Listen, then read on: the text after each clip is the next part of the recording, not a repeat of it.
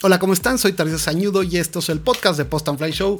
Y hoy tenemos el podcast, yo creo que el mejor podcast jamás hecho en este canal. ¿Por qué? Porque, bueno, vamos a hablar del Mavic 3, pero no, no tanto por eso, porque tenemos a tres invitados de lujo que nos van a dar su opinión de su experiencia al haber probado el Mavic 3, al igual que, que yo, pudieron probarlo casi durante un mes antes del lanzamiento y es Alex Asen, que tiene un canal que se llama We Talk UAV, un canal de verdad de primera calidad, que si no lo conoces, suscríbete. Voy a dejar de todos en la descripción sus canales.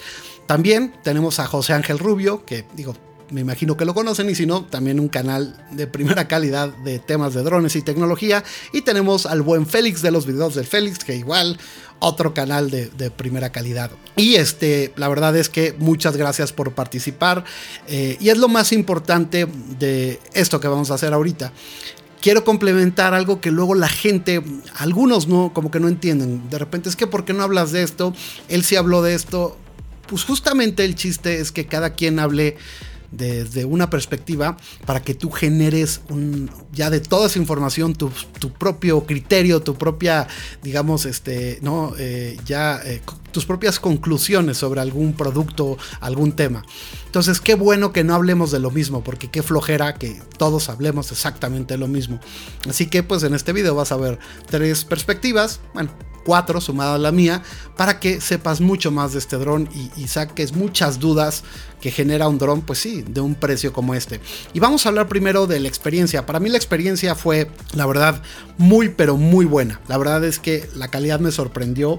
Eh, se menciona un poco, ¿no? Obviamente es un dron ligero. Está, es que 900 gramos con toda esta tecnología y los plásticos visualmente y de textura de verdad son de muy buena calidad, pero no son plásticos, eh, digamos, que se sienten muy, muy duros, ¿no? Este, pero eh, se siente, digamos, ligero el dron y eh, pues eso podría, ¿no? Preocuparnos en, en si resiste o no. Seguramente Alex nos hablará un poco de eso, pero creo que yo entiendo perfectamente, pues si queremos que pese 900 gramos, pues sí, se, tiene que ser, o sea, los plásticos tienen que ser muy ligeros, porque si no, pues no va a dar, pero se ven de buena calidad y visualmente y de verdad cuando lo tienes, se ve mucho mejor en vivo, créanme, que en video. No, eso me ha pasado con muchos drones y muchos productos. Pero bueno, en ese sentido, eh, la verdad es que la experiencia fue muy buena. Sí, no me gustó el no poder tener todas las funciones, ¿no? Eh, fue parte de no, es, no estoy muy de acuerdo en que así haya sido el lanzamiento, en que no haya estado todo eso, pero es importante que el dron, el hardware, ahí está y eso lo tenemos que dejar muy claro. Eh, lo, dije en mi video, funciona perfecto y, lo que creo que al final les voy a decir, eh, dentro de lo que para mí era malo no poder probar los hyperlapses, eso era de lo principal, que si es que, ¿por qué no tengo hyperlapses? Pero me permitió enfocarme en lo esencial que creo que es lo que tenemos que entender con un dron de, este, de estas características. Olvidémonos de los vuelos inteligentes, tal que claro que ayudan. Es enfocarnos en el video, en, explotarlo al máximo. Y es algo que vuelo con vuelo lo fue haciendo y fue una experiencia de verdad de primera. ¿Por qué? Porque veía una oportunidad, dije, voy a grabar ahorita con este tipo de luz, con este atardecer, con este amanecer, en estas circunstancias, y siempre terminaba, lo descargaba y automáticamente me iba a Final Cut, me iba a DaVinci y jugaba con los colores para ir entendiendo, ¿no?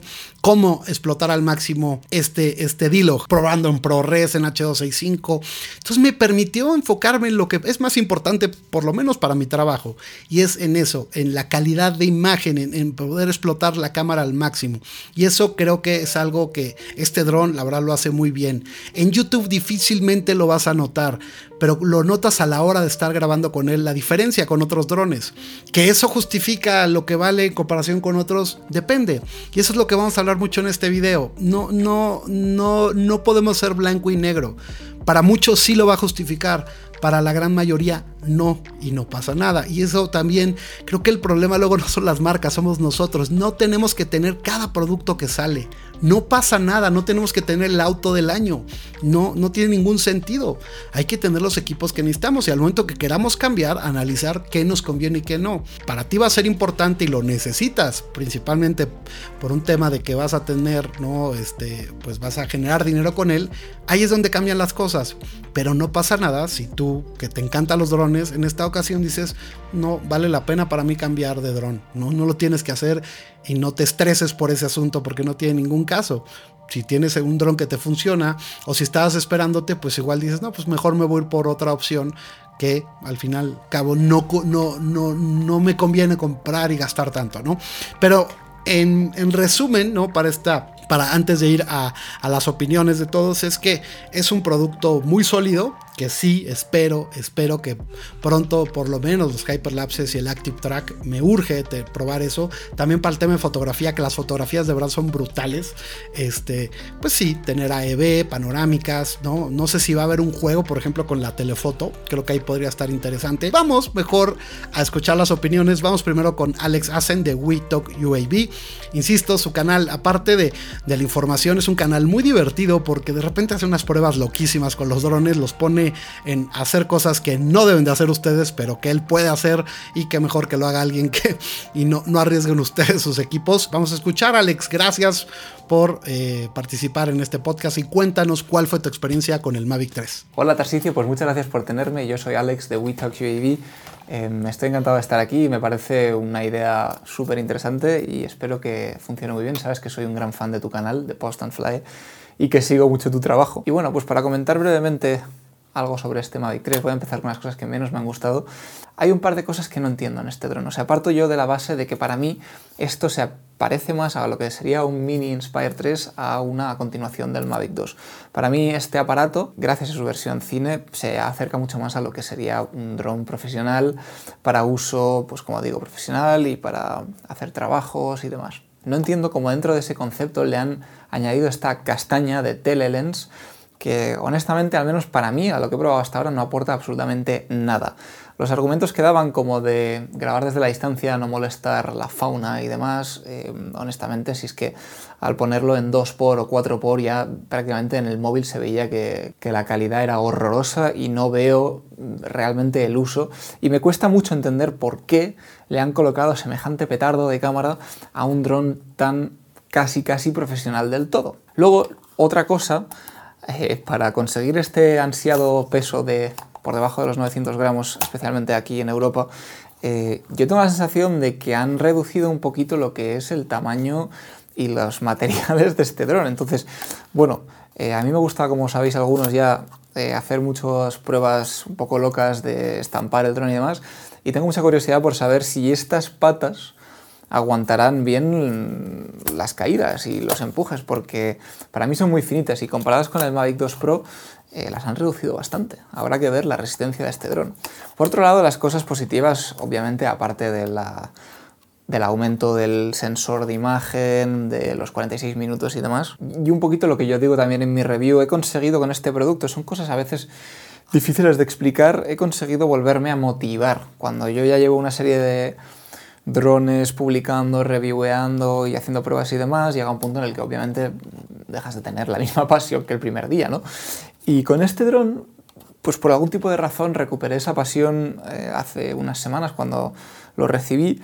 Y tengo que decir que ya desde las primeras tomas que veías en tu teléfono cuando estabas grabando y demás, veías que ahí había un salto de calidad bastante notable, sobre todo porque además mis primeros shots fueron en un atardecer eh, con una campaña, con una tienda de campaña lo alto de una montaña y demás, y ahí ya dije, uff, aquí se viene algo interesante. Y claro, con ese aumento de calidad, la duda que yo tenía antes de cuando me iba a grabar algo, no profesionalmente, pero sí de mis viajes y demás, no sabía muy bien si llevarme el Mavic 2 Pro, el Air 2S o incluso el Mini a veces.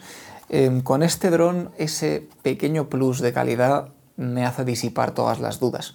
Digamos que en cuanto a calidad, ahora sí que ya por el peso y el tamaño, eh, a menos que vayas muy apurado en una mochila, el Mavic 3 es, definitivamente el dron que te has de llevar. Quitado eso, hay otro tema muy interesante, que es que vosotros, si no me equivoco, habéis recibido el cine y yo no, yo tengo el normal. Pero honestamente, eh, no sé yo si el precio, la diferencia del precio, que son 2.500 hasta 3.000 dólares de diferencia entre este y el cine, eh, esos 3.000 euros o 3.000 dólares es lo que vale tener eh, la capacidad de grabar en ProRes. Quiero decir, para la mayoría de la gente, a menos que tú vayas a hacer un, yo sé, un reportaje para Discovery y te pidan un formato en concreto, te pidan que grabes en 422 de ProRes y demás, si no es por algún tipo de razón así, no le veo realmente la razón eh, para comprar el cine. No sé si estáis de acuerdo con eso o no, pero para mí, honestamente, insisto, a menos que yo sea profesional y viva de este aparato, pagar 2.000 o 3.000 dólares más por una capacidad de hacer ProRes cuando probablemente la mayoría de la gente ni siquiera va a entender o no va a saber qué hacer con ello, para mí es totalmente desorbitado. Ahí yo creo que se han pasado un poquito. Nada más, muchas gracias por tenerme y me gustaría saber lo que dicen también los demás compañeros. Un abrazo.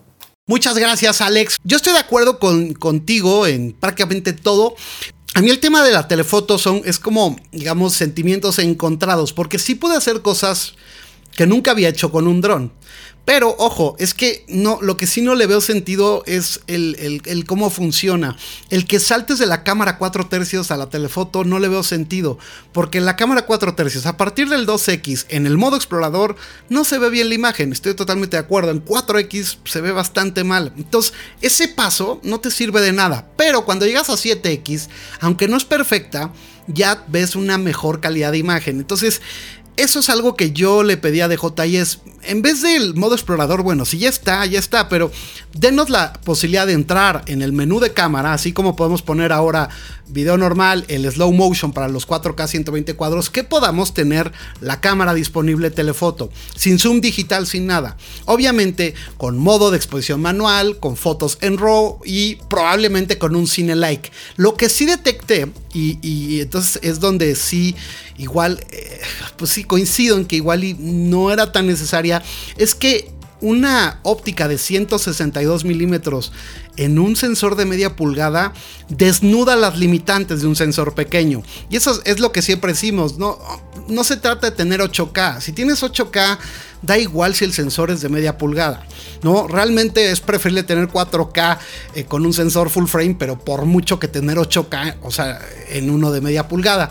Y justamente cuando juegas con otras ópticas, cuando juegas con ópticas más cercanas, ahí es donde se ven pues las limitantes de sensores más pequeños. Entonces sí coincido que al final pues la comparación, o sea, la diferencia de calidad de imagen de la 4 tercios a esta es muy grande y entonces puede salir sobrando la cámara. En lo personal, pude hacer juegos de algunas cosas y hasta estoy pensando hacer un video interesante con el telefoto combinado con el otro, no en el modo explorador, sino con las, digamos, con el 7X y el 4 tercios normal, porque sí me permite hacer cosas interesantes. Por ejemplo, en la Ciudad de México he podido sacar fotografías del volcán Popocatépetl que pues nunca, nunca había podido hacer así, que tengo que ir al, volcán y yo de aquí despego y desde aquí nomás le pongo 7X y en cualquier momento, en un momento que, que esté nevado o que pase algo, puedo sacarle fotos interesantes. Entonces, en lo personal, me, no me sobra, pero creo que sí, si no la liberan al 100%, se va a volver simplemente algo que nadie va a usar y que entonces no tiene ningún sentido que esté. Entonces estoy totalmente de acuerdo. Pero en cuanto a los materiales, pues creo que tú, mejor que nadie, podría ponerlos a prueba. Yo, o sea, la calidad me parece muy buena, pero claro, sí se sienten más ligeros. Y justo eh, lo mencioné en la introducción del video, pues es que eso es importante para que pese menos de 900 gramos. Entonces, pues por un lado, eh, habrá que verlo. A mí, visualmente y en cuanto a la textura que tiene, me gustan los materiales, pero sí, sí se sienten más ligeros y eso puede ser un problema. Y en todo lo que mencionas, pues de, la calidad de imagen y lo que significa, pues coincido al 100% y, y mucho más con lo del ProRes. El ProRes solamente va a ser si te lo van a pedir a la hora de trabajar. O sea, si a la hora que te busquen te digan, oye, tienes un Inspire 2, no, pero tengo el, Mavic 3 con ProRes y tengo estas bondades que no tiene el Inspire 2, estas libertades, pues es eh, por regulaciones, por modos de vuelo y tal, probablemente digan, va, ¿no? A mí en lo personal estoy seguro que eso me va a abrir puertas, que igual antes que algunos que me pidieron Inspire 2 y no se dejaron convencer, otros sí se han dejado convencer con el Mavic 2 Pro, hasta con el Air 2S, pues creo que ahora tengo mucho más argumentos, oye, te lo voy a dar en ProRes HQ y con todas, y te voy a hacer hyperlapses cuando los liberen, evidentemente, pero entonces en lo personal, pues sí, solamente eh, se justifica el ProRes en ese sentido, o si realmente pues tienes el dinero y lo quieres gastar y ya, ¿no? Sí el disco sólido, eh, ¿no? De, el, de un terabyte a mí me acomoda muchísimo. Eh, hago transferencias muy rápido. Por ejemplo, eh, si lo hago directo a un disco de estado sólido, pues 100 gigas más o menos me tardo 3 minutos. Si lo paso ya, digamos, a un disco normal, que tengo uno con USB-C, que no es el disco más rápido, pero es con el que estoy, trabajando, la verdad, pues se va a tardar unos 7, unos 10 minutos. Entonces no está mal, ¿no? El tiempo. Lo que sí recomiendo es que si tú tienes el cine, pues hagas las descargas, digamos, a discos de estado sólido cuando sea mucho material y ya después pases del disco de estado sólido a tu disco, ¿no? Para no tener tanto tiempo prendido el dron. Pero la realidad es que si tú pasas del dron a un disco rápido con el cable eh, de alta velocidad, las transferencias son rapidísimas. Pero bueno, eso, la verdad es que es lo único que dices, bueno, la experiencia para, para de verdad de nomás conectarlo, descargar a esa velocidad, a mí me gusta mucho. Pero no, lo, no con eso justifica la diferencia de precio. Únicamente el ProRes en un tema laboral es donde estará justificado, 100% de acuerdo contigo. Y muchas gracias Alex. Y ahora vamos a hablar con nuestro amigo José Ángel Rubio. Me imagino que también lo conocen y si no, bueno, es también su canal es, es top top del tema de drones y tecnología. Con José estuve muchísimo en contacto y la verdad, eh, nos complementamos mucho y me ayuda mucho a, mejorar cosas eh, y creo que yo también le aporto cosas importantes. Entonces, pues bueno, vamos a hablar ahora con José y vamos a escuchar su opinión. Pues un placer, Tarsicio, estar aquí en tu video podcast. Y claro, te daré mi opinión de mi experiencia con el Mavic 3 tras unas cuantas semanas con él. La verdad es que no tengo más que buenas palabras. Eh, me está dejando unas sensaciones increíbles. Me está redescubriendo la pasión que tenía por los drones. Me está recordando por qué me metí en esto. Y, creo que este es el kit de la cuestión. Pero antes de decir si me ha gustado la cámara, si el sensor es tan bueno, si todo esto, creo, creo que esto lo tenemos que dividir en dos partes. Tenemos que hablar primero de hardware y segundo del software. Del hardware no tengo queja ninguna. No voy a decir que es el dron perfecto, porque no hay producto perfecto, pero la verdad es que cuanto más tiempo paso con él, realmente es cuanto, cuando más lo, lo exprimo, es cuando más lo disfruto. Veo hasta dónde nos puede llevar la cámara. Veo las posibilidades que tiene la cámara tele, pero también veo las otras cosas, cosas ya no tan grandes como la batería, que bueno, no son los 40 minutos, son 30 y tantos, que ya es bastante, o cómo de robusta es la señal. Son las, las cosas pequeñas, como lo decía Peter McKinnon en su review, el, el hecho de que hayan pensado tanto en cómo debe ser el protector del gimbal para que no sea un infierno colocarlo, que, que esté todo fácil, que tenga recogido las hélices, la cámara.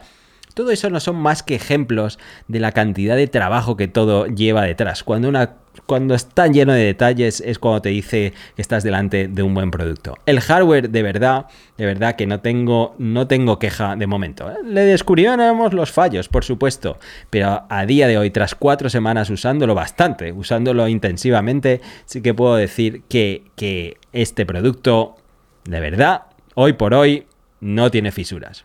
Cuando hablamos del software es cuando sí que sí, aquí es cuando nos han dejado todos un poco poco descolocados. Nunca habíamos tenido un producto incompleto, nunca. Y el hecho de que nos dijeran, lo siento, pero no va a estar disponible un montón de cosas. 4K 120 frames por segundo, Active Track, tanta, tanta esperanza que teníamos en ello. O, o, transferir toda la señal con Wi-Fi 6, por ejemplo. Todo eso, de momento, no está y no va a quedar otra que seguir esperando. Y ahora es cuando viene el kit de la cuestión. Si estás dudando, ten en cuenta una cosa. Nunca compres un producto con la promesa de una actualización de software futura. No, no hagas eso. Mm, los usuarios de Tesla, pues lo hemos sufrido por las malas. Así que no, no caigas. Cuando esté el producto completo y terminado, pues entonces da el salto. Si es que estás dudando. Si no estás dudando, entonces sí que sí, eh, pues a por él, porque no te va a dejar indiferente. Te lo aseguro. ¿Y para quién es este dron? Esa es una gran pregunta que, la verdad, cuanto más pasa el tiempo, más me cuesta responder.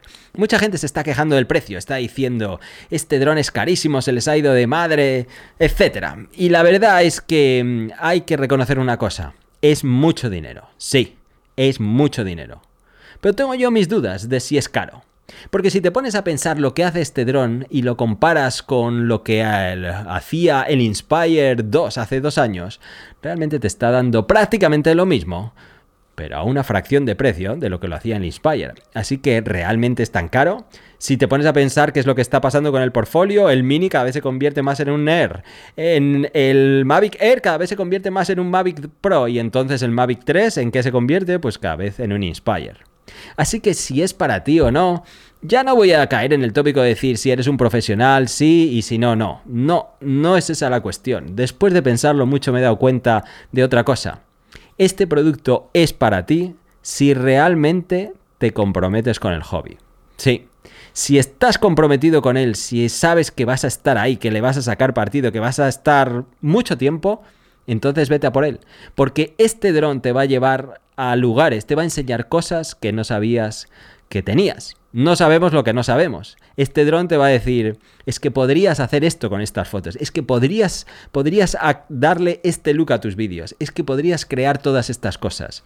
Si estás comprometido con el hobby, entonces este dron es para ti y te puedo garantizar que no te va a dejar indiferente. Pues muchas gracias, José. La verdad coincido en todo y no es que no esté de acuerdo con justamente con lo último que dijiste, pero creo que ah, tenemos que agregar algo eh, en mi forma de verlo. O sea, sí, sí estoy totalmente de acuerdo que si alguien está apasionado de esto y quiere hacer fotografías y videos increíbles y puede invertir en un dron como el Mavic 3, aunque no gane dinero todavía de los drones, es una inversión que le va a valer la pena. Y creo que más que la palabra compromiso, lo que yo utilizaría es el objetivo que tiene alguien. Si alguien está empezando en este mundo de los drones, tiene un trabajo normal, está contento con su trabajo, tiene su propia empresa, da igual, no importa cuál sea, digamos, eh, su, vida actual, pero en los drones ve algo interesante y ya tiene tiempo, ¿no? O sea, ya, ya voló, empezó con un, no sé, con, el, con un Phantom o con un Mavic Pro o con un Mini y está buscando, digamos, eh, ver si empieza generar dinero con este dron, aprendiendo de nuestros videos, evidentemente, de todo lo que ve. Entonces sí puede ser justamente, pues totalmente justificable. ¿Por qué? Porque tiene, tiene como objetivo, ¿no? Llevar su trabajo a otro nivel para igual empezar a generar dinero con, con los drones. Y por qué no, igual hasta en un futuro decir, ¿sabes qué? Me quiero dedicar a los drones. O sea, mi punto es, es que aunque si tú lo haces por hobby, sí se justifica y si es para ti, siempre y cuando puedas verlo como algo que te acabe generando dinero. Sería lo único que yo agregaría, más allá del compromiso, porque puede haber muchos caminos, ¿no? El compromiso puede ser el mundo FPV. Entonces, pues si lo que tú quieres hacer es volverte un experto en FPV solo por diversión, pues un Mavic 3 es un camino muy diferente, pero creo que el camino FPV pues puede ser muy interesante. Y coincido en todo, en la experiencia. Es que sí, de verdad fue, fue, no, lo, lo dije al principio y coincido. Es un dron que por más de que le falta cosas de software, que sí yo no estuve de acuerdo. Para mí fue muy frustrante cuando tenía el viaje a Yucatán y estaba esperando que un día antes de ir a una zona donde no iba a haber tan buena señal, poder tener el firmware y cuando me enteré que no lo íbamos a tener, pues sí me frustró mucho porque sí quería probar eh, Active Track este, en algunos lugares que pues preferí mejor hacer otra actividad porque ahí el chiste era con Active Track. Pero bueno, mientras estuviera el día del lanzamiento dije no pasa nada. Ya, o sea, yo soy un tester, no pasa nada que no esté y sí creo que eso, y lo, lo he estado repitiendo mucho, no es lo mejor. Yo creo que sí debe haber estado completo eso, pero sí, el hardware está ahí y es espectacular. Estamos uh, ante un dron que trae una tecnología brutal y funciona a la perfección. Digo, yo no tuve ni un solo fallo, nunca perdí señal, entonces coincido contigo, absolutamente esta experiencia ha sido increíble y pues José, gracias como siempre por todo el apoyo hacia, hacia mi canal. Y pues ahora vamos a pasar por último con nuestro buen amigo Félix, que seguramente también lo conocen la mayoría de los videos de Félix, donde pues nos va a dar su opinión. Y la verdad me da muchísimo gusto porque es la primera colaboración que tiene eh, Félix con DJI antes de un lanzamiento. Y este, pues dijo, qué, mejor que empezar con, con, este, ¿no? El, el, el que DJI considera la joya de la corona, el Mavic. Y pues Félix nos va a dar su opinión de esta experiencia y de este dron, así que vamos contigo, Félix. Hola amigos, muy buenas a todos hola Tarsicio, eh, muchas gracias por dejarme este huequecito en tu espacio, en este video podcast tuyo, para hablar del Mavic 3, de este pequeño gran dron. Eh, ¿Qué opino del Mavic 3? Bueno, pues eh, en general me gusta mucho. Creo que DJI ha dado un puñetazo en la mesa con este dron y ha puesto una vez más eh, el Mavic como referente y modelo a seguir, ese modelo a batir en los próximos meses o incluso años por el resto de compañías. A ver si realmente hay competencia y el resto de marcas empiezan a sacar cosas interesantes para competir con este monstruo de aquí. Eh, me gustaría empezar con la sensación que da este dron. Es un dron que eh, la primera vez que lo tienes en la mano, que lo ves, eh, realmente impresiona. Me gustaría, Tarsicio, que recordaras cuando nos enviaron, cuando DJI nos envió este dron allá a mediados de septiembre. estábamos esperándolo, José, tú y yo. Me llegó a mí primero, antes que a vosotros, y cuando lo abrí, lo saqué de la caja y lo tuve en la mano. Eh, sin haberlo siquiera volado todavía, no pude resistirme a llamaros, a hablar con vosotros y a comentaros la sensación impresionante que me había causado este dron. Eh, cuando lo ves por primera vez, con este diseño, eh, estos materiales, bueno, impresiona. Después cuando lo vuelas, pues no se queda atrás porque ya todos habéis visto nuestras reviews, os hemos contado en detalle mm, la mayoría de cosas y es un dron, eh, la verdad es que muy, muy potente para este tamaño. ¿Es perfecto? No es perfecto. Y creo además que DJI eh, pues eh, no lo ha hecho del todo bien con el lanzamiento de este dron. Se le han acumulado muchos lanzamientos juntos, lanzó el Ronin 4D, lanzó el Action 2, lanzó el Mavic 3 y que el Mavic 3 ha sido el damnificado de todo ese amogollamiento, amogollamiento, amogollonamiento de lanzamientos. Eh, tenemos un software inacabado, eh, y hasta dentro de unos meses, ya se habla de enero, no tendremos eh, un firmware que nos dé muchas de las capacidades de este dron, el Active Track y muchas más cosas. Creo que eso es un poco chapuza y que han querido abarcar demasiado. Otra cosa que no me gusta mucho es cómo han implementado la segunda cámara, ya lo hemos comentado en nuestras reviews, pero sinceramente creo que es una cámara con mucho potencial. No quizá para la gente que trabaje a un nivel muy muy profesional, no está a la altura del objetivo principal con esos 10 bits, ese perfil de log, ese ProRes en la versión cine.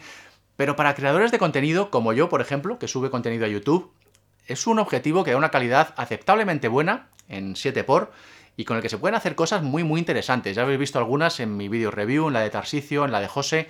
Eh, creo que tiene mucho potencial y vamos a ver si DJI en próximos meses, bueno, pues nos da lo que este objetivo debería haber sido desde el principio. Eh, en definitiva, no me quiero enrollar mucho más. Eh, un, dron profesional y ahí entro en los precios también. A precios de, eh, pues, gadget profesional. el tema del precio ha sido muy controvertido, es un dron caro, pero creo que hay que entender que no va dirigido al usuario medio, mm, que por hobby se compra un dron.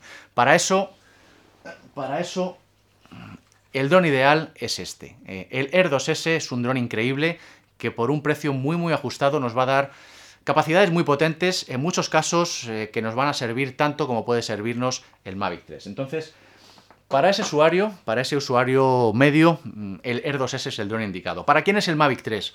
Bueno, pues yo creo que el Mavic 3, este, eh, a secas, eh, es para el usuario tope que está ahí entre el hobby y ya lo profesional, que sabe mucho de edición de vídeo, de corrección de color, de talonaje, de mm, drones, eh, bueno, que va a aprovechar al máximo, al fin y al cabo, las capacidades de este dron y que y, de ese gasto de 2.000 eh, y pico euros o dólares. Eh, y luego ya está la versión cine, 5.000 dólares, 4.800 euros, eh, hay que entender que ese dron está destinado a un público muy, muy, muy concreto, que es el profesional que se dedica a, ganar dinero con su dron, a hacer trabajos para terceros y que eh, grabar en ProRes pues, le va a reportar muchos beneficios en ese sentido y por supuesto va a obtener un retorno de esa inversión. Eh, y me pongo yo mismo como ejemplo. Mm, yo no necesito el Mavic 3 Cine, yo no necesito grabar en ProRes para mi trabajo que podría considerar profesional en mi canal de YouTube, por ejemplo. Mm, no todos los profesionales necesitan el Mavic 3 Cine, solo en el caso de que necesites entregar, trabajos en ProRes. Eh, para subir contenido a YouTube, por ejemplo, como es mi caso, no necesito ProRes. YouTube te va, a te va a comprimir el vídeo muchísimo, va a perder calidad. La mayoría de la audiencia lo va a ver en un móvil, en una tablet, en una pantalla pequeña. No tiene sentido invertir en un dron con ProRes eh, en ese caso. Entonces, bueno, hay que mirar mucho eh, para quién va dirigido cada modelo y también, eh, pues, bueno, 5.000 dólares una cámara como esta que podemos en el aire y graba en ProRes es caro. Pues depende de con qué lo comparemos, ¿no? Eh, para trabajos profesionales mm, a lo mejor no es tan caro. Vamos a obtener un retorno de la inversión y si lo comparamos con cualquier cámara ya de nivel alto que te vale 4 o 5 mil dólares, bueno, esto es una cámara de mucha calidad que vamos a poner en el aire y que nos graba en ProRes eh, para los trabajos profesionales. Entonces, bueno, no sé si entendéis por dónde voy, eh, no quiero enrollarme más porque se me está yendo esto de madre, pero creo que tenemos que tener un poco la referencia de a quién va dirigido cada producto. Eh, y nada más, no me enrollo más. Eh, tened por seguro que seguiremos exprimiendo al máximo este dron en próximos vídeos, en los próximos meses, eh, viendo a ver qué cosas podemos hacer con él y enseñándoslo en nuestros canales de YouTube. Así que estad atentos y nada, Tarsicio, muchas gracias. Nos vemos pronto. Chao. Muchas gracias, Félix. Sí, pues la verdad coincido totalmente. Al fin y al cabo, sí creo que fueron demasiados lanzamientos en poco tiempo y eso pues este, afectó, ¿no? En lo personal, pues sí, el, el tema de no poderlo probarlo todo lo que quería. Pero a la hora del lanzamiento, pues sí, afecta también eso. Y son cosas que no son realmente pocas son cosas que no había antes, ¿no? O sea, son cosas sencillas que ya tenemos, los quick shots, los hyperlapses. Pero bueno, es, eh, justamente también no mencioné eh, esto sobre que también lo comentó José para complementar esto. Es que sí, sí creo que pues si para ti es muy importante ciertas funciones, no compres algo con la esperanza de que lo van a agregar. Estoy seguro que lo van a agregar porque son cosas pues ya digamos básicas que ya tenían los otros drones. Entonces, Creo que no hay problema con eso, pero pues mejor esperarte si tú dices, no, es que yo quiero los hyperlapses y quiero el active track y tal. Creo que sí es una buena decisión en ese, sentido. Como tal, lo mismo, pues es que creo que ahí es, eso, eso creo que es lo que, lo que pienso de la telefoto le falta muchísimo para que se pueda aprovechar al 100% y de manera profesional en ciertos momentos podía sacarle provecho para ciertas cosas, pero va a ser una cámara que no vas a estar usando todo el tiempo. Coincido, coincido al 100%, pero la tienen, la tienen que trabajar para que esa cámara sea aún mejor. Y al final el tema del ProRes es justo lo que dices. Hay canales como el tuyo que, o sea, la palabra profesional es, es, luego la gente lo confunde con otras cosas. Simplemente es ganar dinero con algo que haces. Entonces, con tu canal de YouTube puedes ganar dinero. Entonces, pues para muchos sí, si eres de drones, tener el Mavic 3, pues va a ser muy importante. Pero el Mavic 3 Cine, pues solamente si te lo van a exigir tus clientes para ciertas producciones, ¿no? Lo, lo, repito y coincido con lo de Félix. En YouTube nunca, de los nunca, vas a notar una diferencia con el ProRes. Entonces, Gastarte todo ese dinero solamente por decir que es ProRes no tiene ningún sentido. Solamente vale si eso lo vas a poder reflejar con un retorno de inversión. Estoy totalmente de acuerdo. Y por eso creo que pues sí, la diferencia es grande, pero al final, si te pones a ver una cámara de 2.200 dólares que graba con un micro 4 tercios en 10 bits, en D-Log, 4K 120 cuadros, la tecnología de punta que tienen de, de, LAPA 5.0 con una señal espectacular, un rendimiento de batería excelente, pues dos mil y tantos dólares no está mal. Digo, eso es lo que cuestan las cámaras, por ejemplo, la nueva A7 IV, que es una cámara como prosumer, que es como híbrida para foto y video, que es una excelente cámara, eso vale sin lente, ¿no? Entonces no está tan mal, pero sí estoy de acuerdo y eso creo que coincidimos todos. Yo no creo que sea un producto caro, es un producto muy costoso. Pero si tú lo puedes justificar con un retorno de inversión, vale totalmente la pena. Y coincido al 100%. Y de verdad, Félix, gracias por participar también en mi podcast. Y pues bueno, este, en resumen, creo que no hay mucho más que, concluir. Creo que con lo que dijeron los tres, tanto Alex como José como, como Félix, queda muy claro ¿no? este, nuestra perspectiva y, todo lo que hasta ahora tenemos de este dron. Falta muchísimo contenido por hacer. Todos, o sea, Alex y José y Félix ya están sacando contenido de, este dron y seguiremos sacando de este y de muchos otros drones. Y, y, vienen cosas muy interesantes. Les tengo preparado un video que va a salir mañana más tardar del rendimiento ¿no? en el mundo real a más de 3.000 metros sobre el nivel del mar y rompí ahí una marca que nunca pensé que iba a poder yo llevar un dron. Así que bueno, esténse muy pendientes de ese video y de todos los videos, insisto, de los tres, ¿no? Eh, aparte de los míos. Y bueno, si no estás suscrito, suscríbete y pica la campanita. Los que nos están escuchando, muchas gracias. Si quieren complementarlo, es probable que lo escuchen antes porque eh, va a ser un poco más tardado el, proceso de subir el, video a YouTube y en lo que se sube y tal. El, tema del audio seguramente lo vas a tener antes, entonces si lo estás escuchando y lo quieres complementar y todavía no está en YouTube, espérate y luego pues velo en YouTube por si quieres complementar ahí con la parte visual. Pero recuerden, esto está muy pensado para que simplemente escuchando te quedes con todo y no, no necesites ahí como de mucho refuerzo visual, ¿no? Para que entiendas lo que, de lo que estamos hablando, ¿no? y que y que, sea una experiencia perfecta el que escuches este podcast. Así que bueno, les mando un fuerte abrazo, nos vemos y nos escuchamos en el siguiente. Gracias, chao.